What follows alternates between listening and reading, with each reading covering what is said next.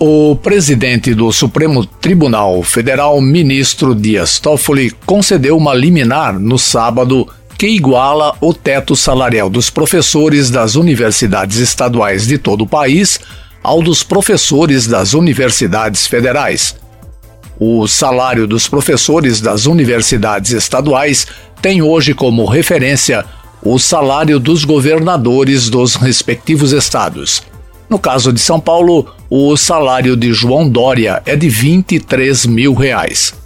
Com a decisão, o teto passa a ter como referência o salário dos ministros do STF, R$ 39.300.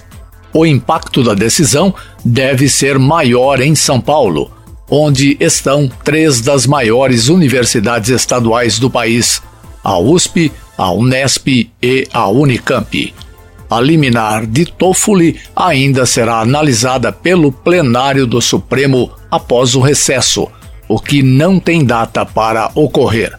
Toffoli atendeu a um pedido do PSD, que argumentou que há uma injustificável distinção entre direitos remuneratórios de professores e pesquisadores a partir do fato de estarem vinculados a instituições universitárias e de pesquisa de diferentes entes federativos. No sábado foi divulgado que os bancos públicos terminarão 2020 com a carteira de ativos ainda mais enxuta no segundo ano do governo Jair Bolsonaro. Juntos, Caixa Econômica Federal, Banco do Brasil e Banco Nacional de Desenvolvimento Econômico e Social, BNDES, devem vender, só no primeiro semestre, volume superior a 60 bilhões de reais. Se confirmado, será mais do que um terço em valores das privatizações esperadas pelo governo este ano, ao redor de 150 bilhões de reais. Em 2019, os três bancos públicos venderam 36 bilhões e meio de ativos, conforme balanço divulgado na semana passada pelo secretário especial de desestatização do Ministério da Economia, Salim Matar. Apesar da expectativa de que essas instituições continuem diminuindo de tamanho, ele voltou a reforçar que o governo não pretende privatizar determinadas empresas, entre elas Banco do Brasil, Caixa e Petrobras. 75 integrantes de uma facção criminosa brasileira fugiram por um túnel da penitenciária regional de Pedro Juan Cabaleiro, no Paraguai, que fica no sul da fronteira com a cidade brasileira de Ponta Porã, Mato Grosso do Sul, na madrugada de domingo. A ministra da Justiça do Paraguai, Cecília Pérez, informou pela manhã que 91 presos conseguiram escapar da prisão por volta das quatro horas e disse que eles são integrantes do primeiro comando da capital, PCC. Mais tarde, a procuradora Reinalda Palácios declarou que o número de fugitivos foi atualizado para 75, de acordo com o jornal ABC Collor. Uma lista de foragidos brasileiros e paraguaios foi divulgada pelo Ministério da Justiça. Entre eles estão o brasileiro Timóteo Ferreira, apontado como líder da facção dentro do presídio, e seis supostos integrantes do grupo de matadores de aluguel ligados ao tráfico Minotauro. Eles atuam na fronteira e, na semana passada, buscavam deixar a prisão por uma ordem judicial. A juíza Rosângela Rodrigues Santos condenou João de Deus, de 78 anos, na segunda-feira, a mais 40 anos de prisão por crimes sexuais cometidos contra cinco mulheres. Esta sentença acolheu denúncia do Ministério Público de Goiás, enviada em março do ano passado. A defesa pode recorrer ao Tribunal de Justiça de Goiás. O condenado sempre negou as acusações. João de Deus está preso desde 16 de dezembro de 2018. O advogado de defesa Anderson Van Galberto disse que entrará com recurso nas instâncias cabíveis. A defesa acrescenta que o entendimento da juíza é diferente do que o Superior Tribunal de Justiça já decidiu em casos similares. João de Deus já foi condenado três vezes até a segunda-feira. Primeira condenação por posse ilegal de arma de fogo, pena de quatro anos em regime semiaberto, em novembro de 2019. Segunda condenação por crimes sexuais cometidos contra quatro mulheres, condenado a 19 anos em regime fechado em dezembro de 2019. E a terceira condenação por crimes sexuais cometidos contra cinco mulheres, sentenciado a 40 anos em regime fechado em janeiro de 2020.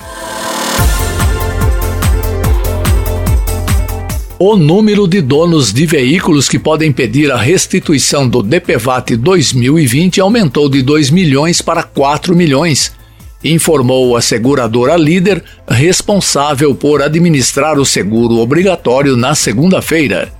De acordo com a gestora, o crescimento do número ocorreu por atualização dos pagamentos via Detrans e Secretaria da Fazenda. Como os prazos de compensação bancários de cada banco podem variar, o total de possíveis ressarcimentos ainda deve subir, disse a seguradora líder.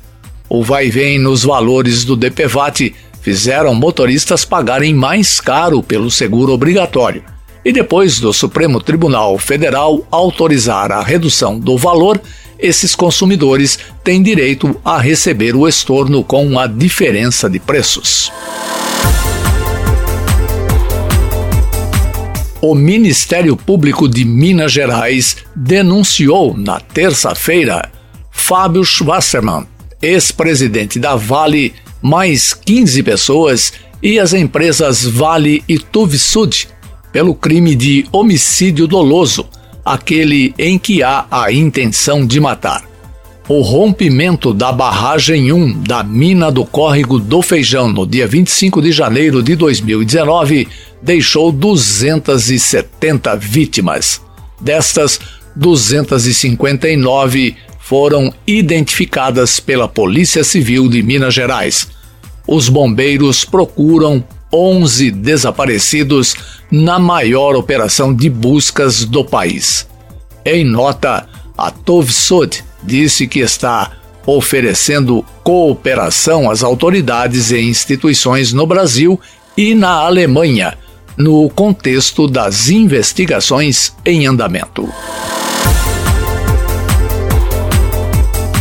Na terça-feira, a Prefeitura informou que a Secretaria de Saúde de Rio Claro concluiu o primeiro levantamento deste ano de análise de densidade larvária do município. O resultado registrado de 1,9 coloca o município em estado de alerta para o Aedes aegypti, segundo classificação da Organização Mundial de Saúde. Os números confirmam que todos devem estar atentos em relação aos cuidados necessários para evitar a proliferação do mosquito e, consequentemente, casos de dengue e outras doenças transmitidas pelo mosquito. Para o levantamento, mais de 2.400 residências foram vistoriadas de 6 a 15 de janeiro. Agentes de endemias realizaram as vistorias, mapeando os locais com água parada. No verão, há dois agravantes que podem favorecer a reprodução do mosquito. Com as chuvas, a quantidade de água parada aumenta e o calor pode acelerar o ciclo do mosquito, fazendo com que as larvas desenvolvam-se mais rapidamente. Na quarta-feira, Maria Clélia Bauer solicitou ao prefeito de Rio Claro, João Teixeira Júnior, o seu desligamento das funções de secretária municipal de saúde. O pedido da ex-titular da pasta foi confirmado na quarta-feira.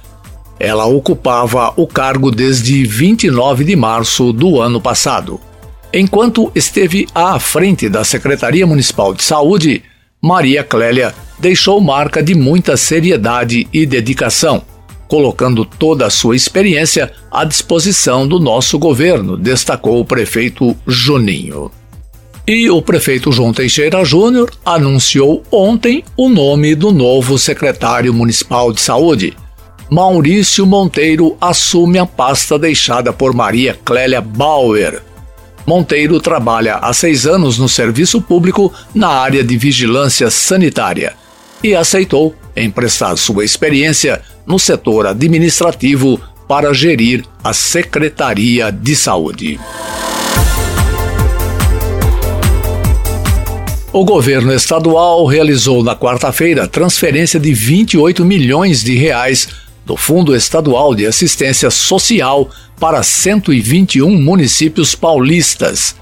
Rio Claro foi uma das cidades contempladas e vai receber 841.200 reais para investir em três programas.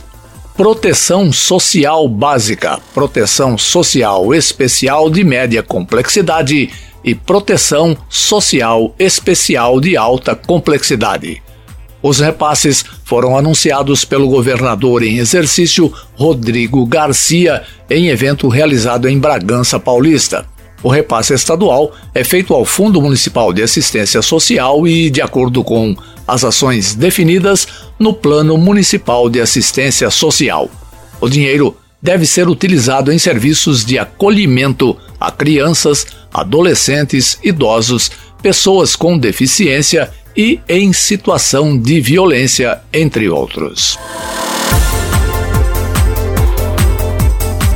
O prefeito João Teixeira Júnior recebeu na tarde de ontem a visita do novo instrutor do tiro de guerra, subtenente Clóvis Henrique Alves da Cruz, acompanhado do subtenente Wagner Firmino da Silva, que está deixando o cargo.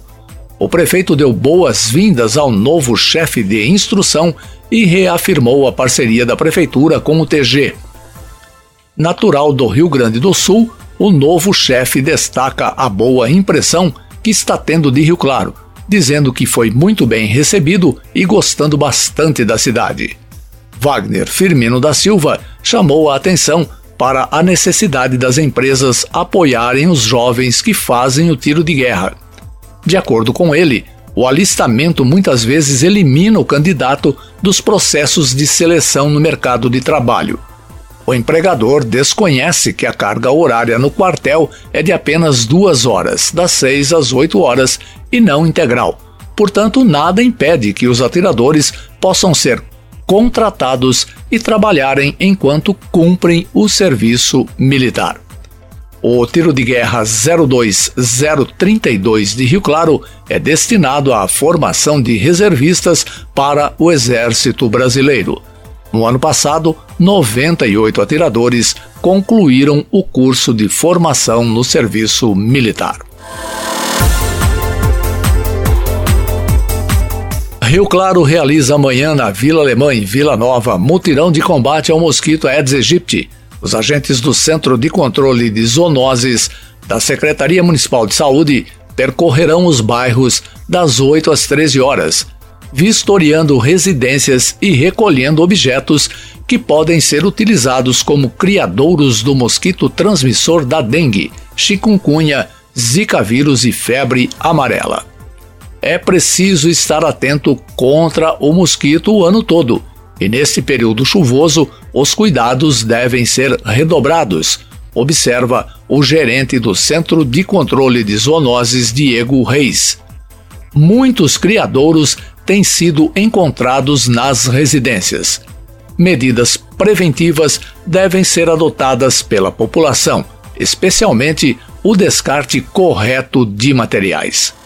De acordo com o mais recente índice de densidade larvária do município, Rio Claro está em estado de alerta com relação ao Aedes aegypti.